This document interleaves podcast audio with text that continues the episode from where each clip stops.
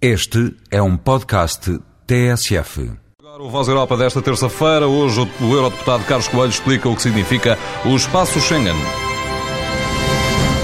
O espaço Schengen é um espaço uh, dentro da Europa em que não existem fronteiras físicas. Por exemplo, não há controles de fronteiras entre Portugal e a Espanha, entre a Espanha e a França, entre a França e a Alemanha.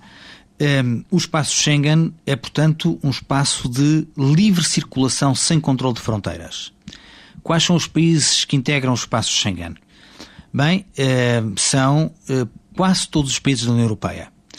O, não integram o espaço Schengen uh, por opção própria o Reino Unido e a Irlanda, que são ilhas, estão fora da lógica de continuidade territorial um, e ainda não integram três dos novos uh, Estados-membros, Chipre, a Bulgária e a Roménia.